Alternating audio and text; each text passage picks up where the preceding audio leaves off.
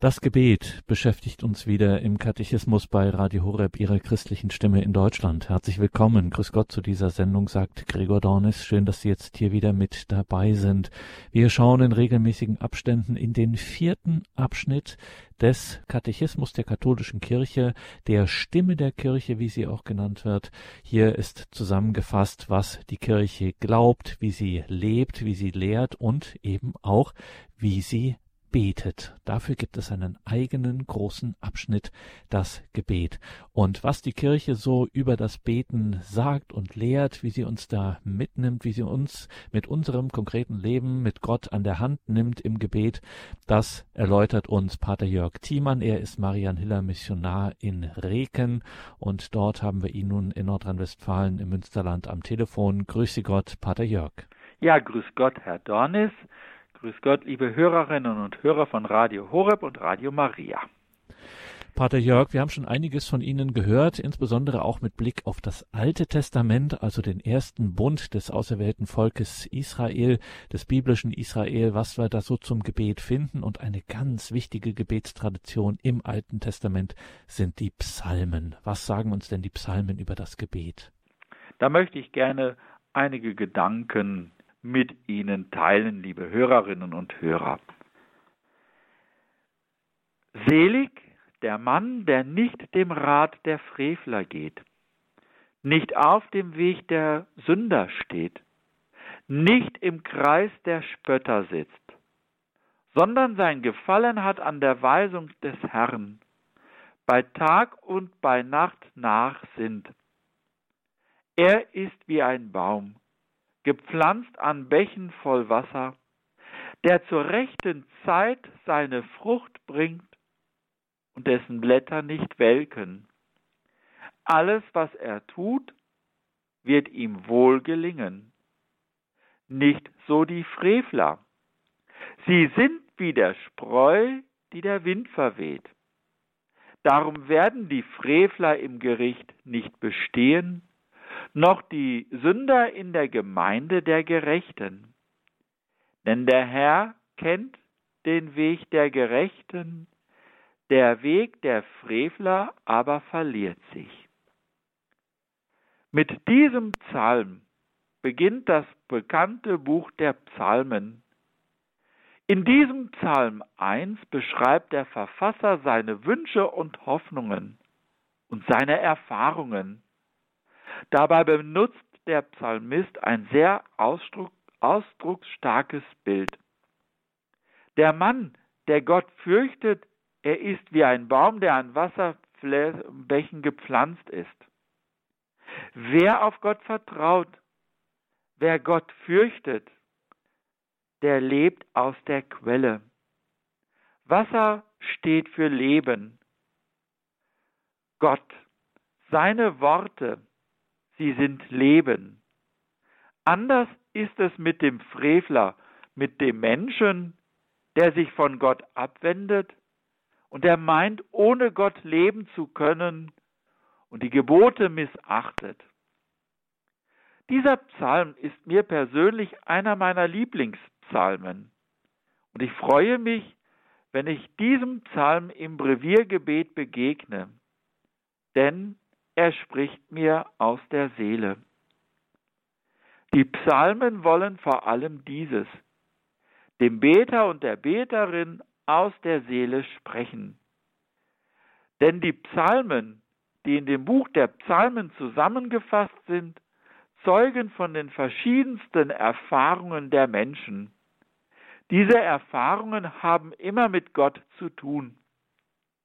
Der Psalm 1, den ich eingangs zitierte, ist so ein Beispiel.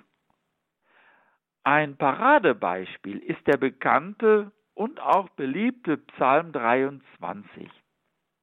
Der Herr ist mein Hirte, nichts wird mir fehlen.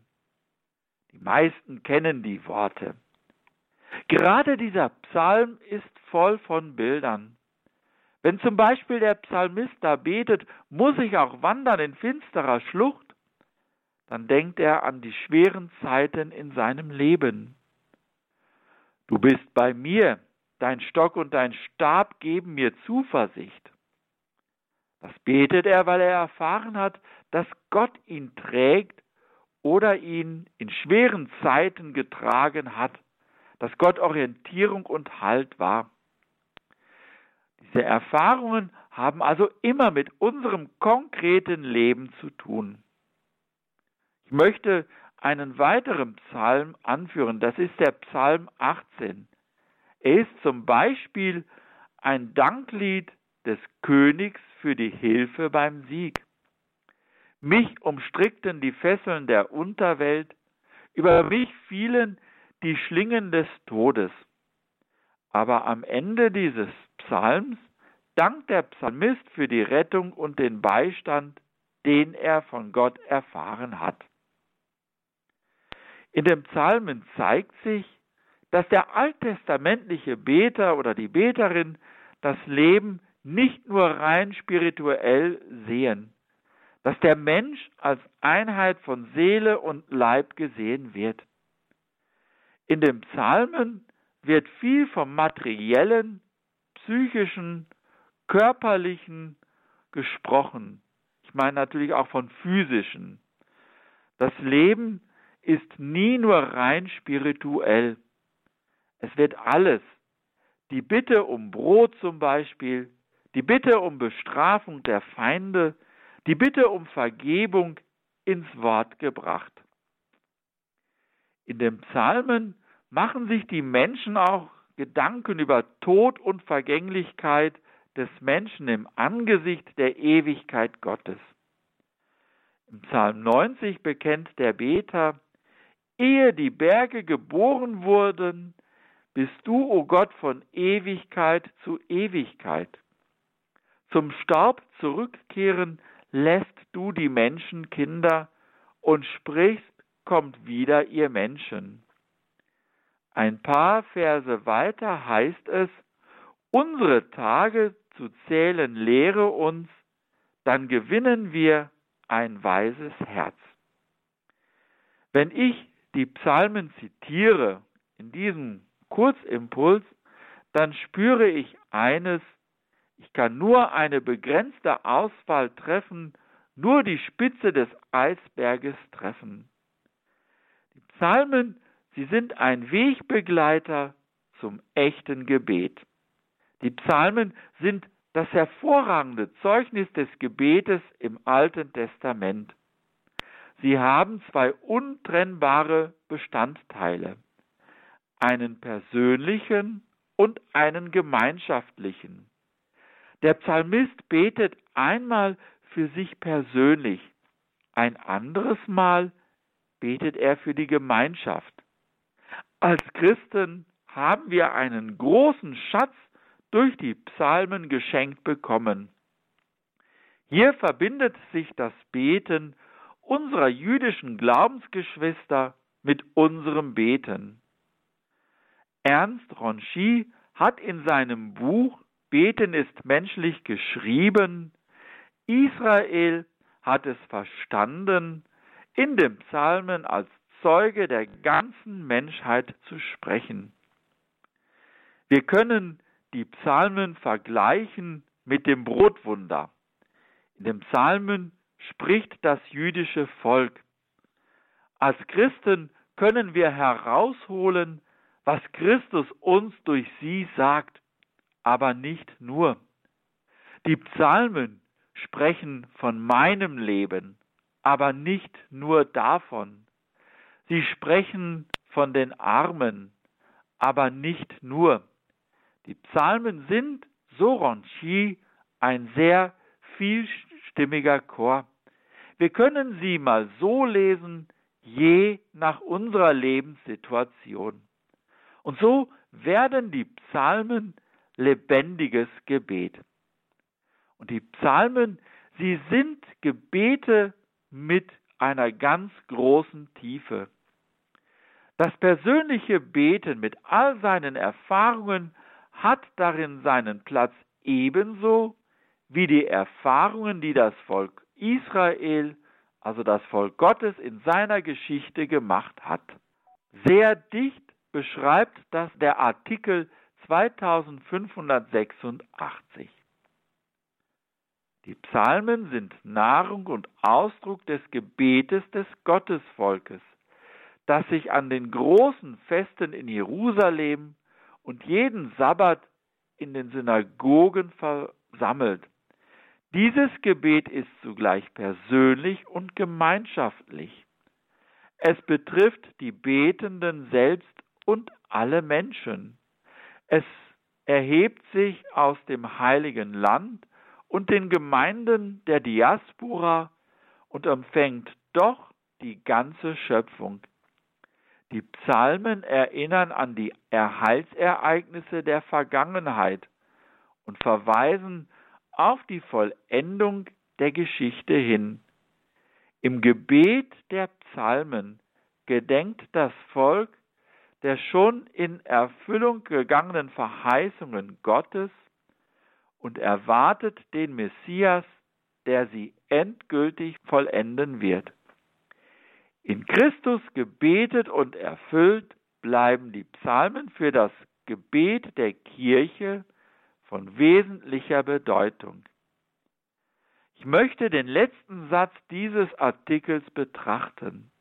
In Christus gebetet. Jesus selbst hat als Jude die Psalmen gebetet. Berühmt sind seine Worte aus dem Psalm 22 am Kreuz. Mein Gott, mein Gott, warum hast du mich verlassen? Hier spricht Jesus eine tiefe Klage aus, dass er sich von Gott verlassen fühlt. Während des ganzen Psalmes ist es ein Flehen und Bitten um die Nähe Gottes. Doch trotz allen Flehens und Bittens sind uns in diesem Psalm auch die Verse enthalten, die Gott Lob preisen. Mein Gott, ich rufe bei Tag, doch du gibst keine Antwort, und bei Nacht und finde keine Ruhe. Aber du bist heilig, du thronst über den Lobpreis Israels. Dir haben unsere Väter vertraut, Sie haben vertraut und du hast sie gerettet. In diesem Psalm findet sich das Elend des Menschen. Der Ton ist, wie in vielen Psalmen, oft hart und schroff. Denn der Beter spricht in den Psalmen konkrete Bedrängnisse und Wünsche aus, die oft mehr sind als unsere kleinen Probleme und Unannehmlichkeiten. Doch gleichzeitig erinnert sich der Psalmist immer wieder auch an die Größe Gottes. Der Psalm 22 endet mit den zuversichtlichen Worten, seine Heilstaten verkündet man einem Volk, das noch gerettet wird. Ja, er hat es getan. In vielen Psalmen sind Klagen enthalten, die aber auch in Bitten enden. Und es ist der Lobpreis da, der aus dem Dank erwächst. Sie sind ineinander verschränkt. Nun kann ich nach jahrelanger Erfahrung mit dem Beten der Psalmen sagen, dass die Psalmen natürlich nicht immer meine eigene Situation ansprechen. Aber gerade dann, wenn ich auf Klagepsalmen treffe und es mir menschlich recht gut geht, so muss ich doch bedenken, was Ernst Ranchy dem Leser in seinem Buch ans Herz legt. Es gibt andere, ja viele Menschen auf der ganzen Welt, denen es nicht gut geht. Und so helfen uns die Psalmen, lebendig Anteil zu nehmen am Leid der Mitmenschen. Am Leid der Mitmenschen. Das ist mehr als nur für sie zu beten, sondern wir nehmen lebendig Anteil. Es ist das, was Gott selber getan hat. Er sieht die ganze Menschheit wie einen einzigen Leib, eingewoben mit Christus, eins mit dem Schrei seines Sohnes am Kreuz. So wie Gott Anteil nimmt am Leben und am Leiden der Menschen, genauso nehmen wir in dem Psalmen Anteil an den Mitmenschen. Nun gibt es neben den Klagepsalmen auch die Bittpsalmen und die Dankpsalmen. Sowohl in der Bitte wie auch im Dank bekennt der Mensch, wie bedürftig er vor Gott ist. Und auch für das Beten der Kirche sind die Psalmen von großer Bedeutung. Denn in Artikel 2597 lesen wir, da die Psalmen in Christus gebetet und erfüllt werden, gehören sie wesentlich und bleibend zum Gebet der Kirche. Wir können also sagen, dass Jesus in dem Psalmen praktisch mit uns betet und dass wir schon unsere Hoffnung auf den Messias ausdrücken. Ich habe nur die Spitze des Eisberges dessen beschrieben, was über die Psalmen zu schreiben wäre.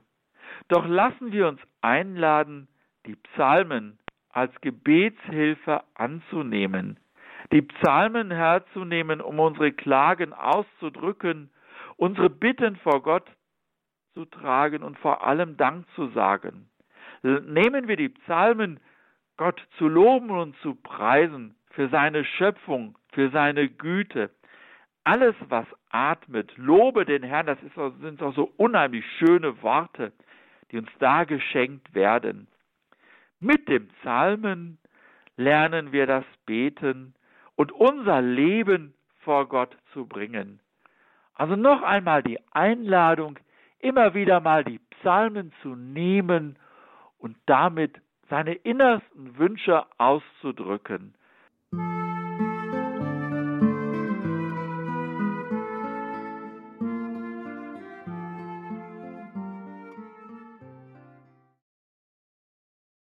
Das ist der Katechismus bei Radio Horeb, der Katechismus mit dem Marian Hiller Missionar aus Reken in Nordrhein-Westfalen, Pater Jörg Thiemann. Sein Thema hier in dieser Katechismusreihe ist der vierte Abschnitt des Katechismus der katholischen Kirche, in dem es um das Gebet geht. Und jetzt, Pater Jörg, sind wir an einer ganz prominenten Stelle. Wir sind nämlich bei Jesus selbst. Wie hat denn Jesus gebetet? In einem ersten Punkt gehe ich darauf ein, Jesus dem Herrn als dem brennenden Dornbusch begegnen. Herr, lehre uns beten. Die Jünger richten an Jesus diese Bitte, als sie Jesus einmal beim Beten beobachtet haben. Wie Jesus werden auch die Jünger das Beten in ihren Familien gelehrt haben, in der Tradition ihres Volkes. Doch wenn sie das Beten von Jesus sahen, dann müssen sie gespürt haben, Jesus betet in einer ganz anderen Weise. Unser Beten muss wachsen gemessen an dem, wie Jesus betet. Jesus hat bei seinem Gebet etwas ausgestrahlt, wo die Jünger gespürt haben, dass da können wir noch wachsen. So verstehe ich auch das, was der Artikel 2598 ausdrückt.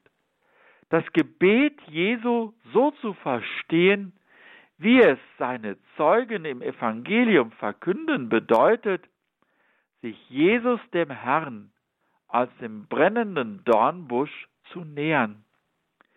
Indem Jesus in den Evangelium als Betender begegnet, begegnen wir seiner ganzen Person. Ja, begegnen wir Gott. So wie Mose einst am brennenden, dem brennenden, aber nicht verbrennenden Dornbusch Gott begegnet ist. Wie Mose brauchen auch wir eine Ehrfurcht vor dem Beten Jesu. Denn Jesus ist, wie es Artikel 2620 schreibt, das vollkommene Vorbild des Betens. Darum wollen wir uns jetzt diesem Beten nähern. Wie betet Jesus? Also Jesus wuchs auf in einer jüdischen Familie. Er wuchs auf in der jüdischen Tradition. Wie viele Menschen lernte er das Beten zuerst von seiner Mutter Maria. Es ist kein Zufall, dass die Mutter Maria hervorgehoben wird. In vielen Familien sind es meist die Mütter, die zuerst die religiöse Erziehung der Kinder übernehmen. Doch auch die jüdische Tradition ist sehr wichtig. Am Beginn seiner Tätigkeit schreibt der Evangelist Markus, Jesus ging, wie er gewohnt war, am Sabbat in die Synagoge. Der gemeinschaftliche Gottesdienst, das Hören des Wortes in der Gemeinschaft haben das Beten und das Verhältnis von Jesus zu Gott geprägt. Doch schon von Beginn seines Lebens an zeigt sich beim Beten Jesus etwas Besonderes. Er ist ganz tief verbunden mit seinem Vater, nämlich mit Gott. Er hat das ganz enge Verhältnis mit dem Vater. Deutlich wird das in der Geschichte, als Maria und Josef Jesus, der damals zwölf Jahre alt war, nach dreitägiger Suche im Tempel finden. Voller Weisheit antwortet der zwölfjährige Jesus. Den besorgten Eltern sagt er, wusstet ihr nicht, dass ich in dem sein muss, was meinem Vater gehört? Schon hier bezeichnet Jesus Gott als seinen Vater. Schon hier zeigt sich, dass Jesus anfängt, seinen eigenen Weg, seinen Weg mit Gott zu gehen. Immer dann, wenn Jesus betet, spricht er als Sohn zu seinem Vater. Im Beten und im Sprechen mit Gott, seinem Vater, zeigt sich eine ganz tiefe Vertrautheit. Auf die Bitte der Jünger, die ich eingangs genannt habe, lehrt Jesus ihnen das Vaterunser. Er lädt uns ein, selbst in diese Vertrautheit zu finden, die Jesus selber hatte. Diese Vertrautheit zeigt sich vor allem in dem Gebet, in dem Jesus Gott seinen und auch unseren Vater nennt. Da lesen wir, ich preise dich, Vater, Herr des Himmels und der Erde, weil du all das den Weisen und Klugen verborgen, den Unmündigen aber offenbart hast. Ja, Vater, so hat es dir gefallen. Mir ist von meinem Vater alles übergeben worden. Niemand kennt den Sohn, nur der Vater und dem, der es der Sohn offenbaren will. In der Anrede mit Vater zeigt sich auch eine Demut, eine Demut im positiven Sinne. Die, diese Demut, von der Jesus da spricht, die Jesus da zeigt, zeigen vor allen Dingen eher die unmündigen und einfachen Menschen. Sie sind eher bereit, eine Vertrautheit mit Gott einzugehen. Die Klugen und Weisen sind eher in Gefahr, zuerst auf ihre eigenen Gedanken und auf ihr eigenes Können zu vertrauen. Doch vor allen Dingen das tiefe Vertrauen von Jesus wird in dieser Anrede sichtbar. So betet Jesus vor der Auferweckung des Lazarus. Da nahmen sie den Stein weg. Jesus aber erhob seine Augen zum Himmel und betete, Ich danke dir, Vater, dass du mich erhört hast. Dieses tiefe, innige Verhältnis wird auch dann an anderen Stellen deutlich. Im Garten Gethsemane betet Jesus, Vater, wenn es dir möglich ist, nimm diesen Kelch von mir, aber nicht wie ich will, sondern wie du willst, soll geschehen. Am Kreuz betet er, Vater, vergib ihnen, denn sie wissen nicht, was sie tun. Oder ein weiteres Wort ist ja, Vater, in deine Hände empfehle ich meinen Geist. Weil Jesus ein solch inniges Verhältnis zu seinem Vater hat, darum lehrt er auch uns Gott Vater zu nennen. Ja, er lädt uns dazu ein. Jesus gebraucht das Wort aber, eine ganz vertraute Anrede. Sie kann auch mit Vati oder lieber Vater übersetzt werden. In seinem Gebet zeigt Jesus, dass es ihm darum geht, den Willen Gottes, also den Willen seines Vaters zu erfüllen. Artikel 2620 schreibt auch, dass das Gebet von Jesus in der liebevollen Zustimmung zum Willen des Vaters bis hin zum Kreuz besteht und dem absoluten Vertraut, Vertrauen erhört zu werden. Wie sehr Jesus vom Willen des Vaters erfüllt war, zeigen auch die anderen Abschnitte. Und schauen wir uns einmal an, in welchen verschiedensten Situationen Jesus betet. Das Leben von Jesus, es war Gebet. Und weil das Leben von Jesus Gebet war, darum betet Jesus auch in den verschiedensten Situationen. Zuerst einmal sind da die entscheidenden Schritte, die Jesus in seinem Beten vollzieht. Jesus betet bei der Taufe. In Lukas 3, 21 hören wir zum Beispiel, und während er betete, öffnete sich der Himmel und der Heilige Geist kam sichtbar in der Gestalt einer Taube auf ihn herab, und eine Stimme aus dem Himmel sprach, Du bist mein geliebter Sohn, an dir habe ich Wohlgefallen gefunden. Zuerst einmal sehen wir, dass Jesus erfüllt war vom Heiligen Geist, dass er vom Heiligen Geist erfüllt war. Und der Heilige Geist führt Jesus dann auch in die Wüste. Dann zeigt uns diese Stelle auch, dass Jesus das absolute Ja seines Vaters erfährt für seinen Weg. Dasselbe geschieht auch in der Verklärung. Auch vor der Erklärung betet Jesus. Und auch hier erfährt er das Ja seines Vaters. Das ist mein geliebter Sohn, auf ihn sollt ihr hören. Das ist bei den Evangelisten Matthäus, Markus und Lukas in jeweils verschiedener Weise mit unterschiedlichen Nuancen überliefert. Und als Jesus im Garten Gethsemane betet, hat mit den an anderer Stelle erwähnten Worten nicht mein, sondern dein Wille geschehe, stärkt ihn ein Engel. Gott gibt Jesus Kraft für seinen Weg. Jesus erfährt, dass er nicht alleine ist, sondern er ist ganz tief verbunden mit seinem Vater. Das ist ja auch der Sinn jeden Betens, verbunden zu sein mit dem Vater. Und es gibt noch einige Ereignisse, in denen Jesus betet. Der Artikel 2600 nennt die Stelle bevor Petrus ihn als Messias bekennt. Auch dass Jesus für den Glauben des Petrus betet.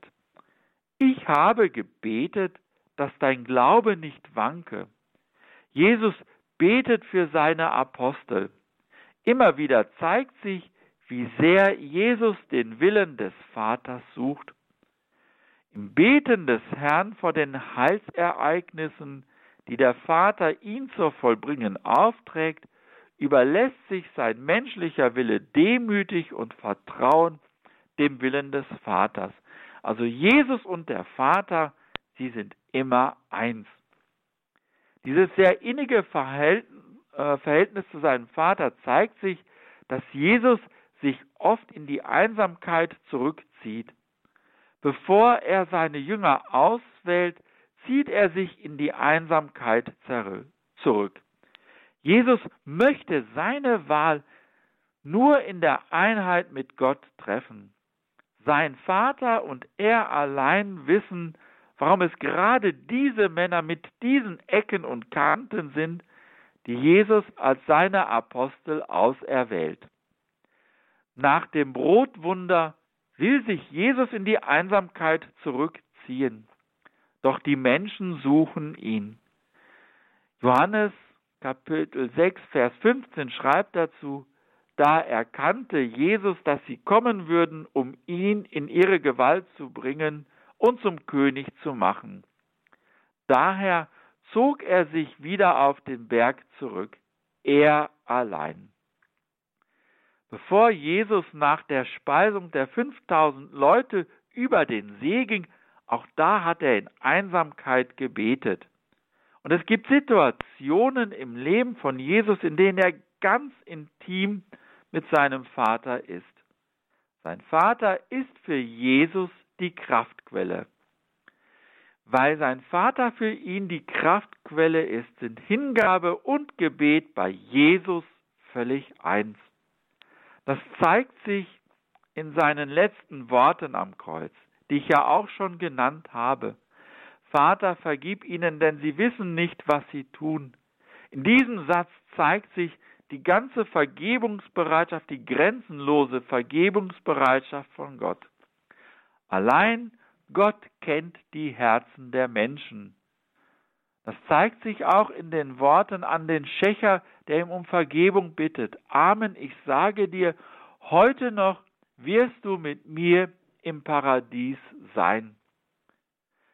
Wenn Jesus den Psalm 22 zitiert, mein Gott, mein Gott, warum hast du mich verlassen, dann soll das ja auch zeigen, dass Jesus aber trotzdem auf Gott vertraut.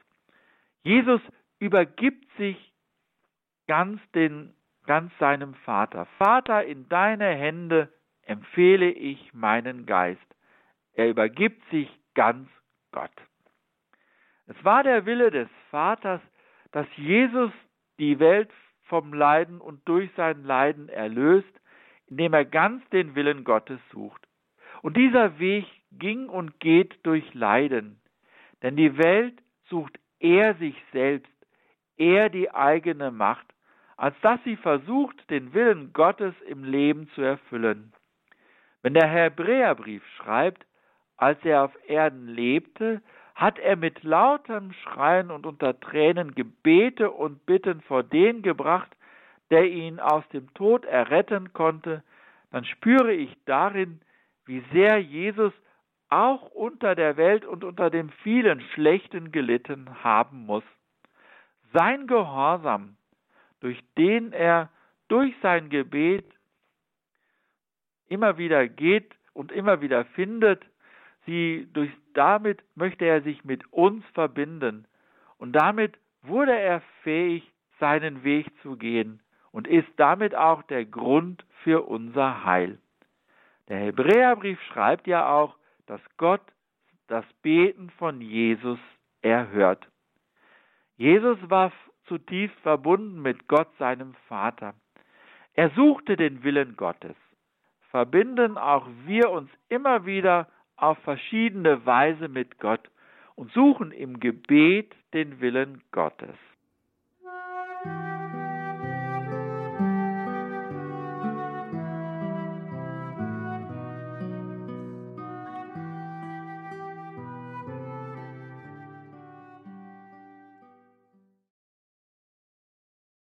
Heutigen Katechismus bei Radio Horeb, Ihrer christlichen Stimme in Deutschland, ging es wieder um das Gebet, genauer um das Gebet der Psalmen und um die Frage, wie denn Jesus gebetet hat. Und wir hörten eine Katechese von Pater Jörg Thiemann. Pater Jörg Thiemann ist Marianhiller Missionar in Reken in Nordrhein-Westfalen.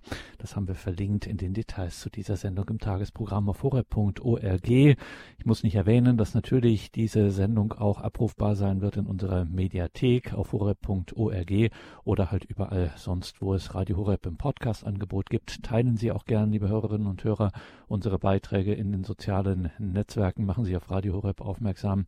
Sie wissen nicht, ob Sie nicht doch die eine oder den anderen in einer besonderen Lebenssituation mit solchen und anderen Gedanken doch gerade erreichen können. Danke Ihnen allen fürs Dabeisein. Mein Name ist Gregor Dornis. Ich wünsche Ihnen viel Freude hier im weiteren Programm. Danke, Pater Jörg, dass Sie uns wieder mitgenommen haben in die biblische Welt des Gebetes, dass wir da auch einiges jetzt mitnehmen für unser Gebet. Da können wir jede Unterstützung auch im Gebet gebrauchen, einem besonderen Gebet. Wir bitten Sie um den Segen. Das will ich gerne tun, dass Sie im Gebet zu Gott finden, dass Sie alles vor Gott tragen und dass das Gebet für Sie eine Kraftquelle wird. Dazu möchte ich Sie segnen. Der Herr sei mit euch. Und mit deinem Geiste auf die Fürsprache der seligen Jungfrau Gottes Mutter Maria, all ihrer Namenspatronen. Segne und behüte sie der allmächtige, barmherzige Gott, der Vater, der Sohn und der Heilige Geist. Amen. Gelobt sei Jesus Christus. In Ewigkeit. Amen. Ja,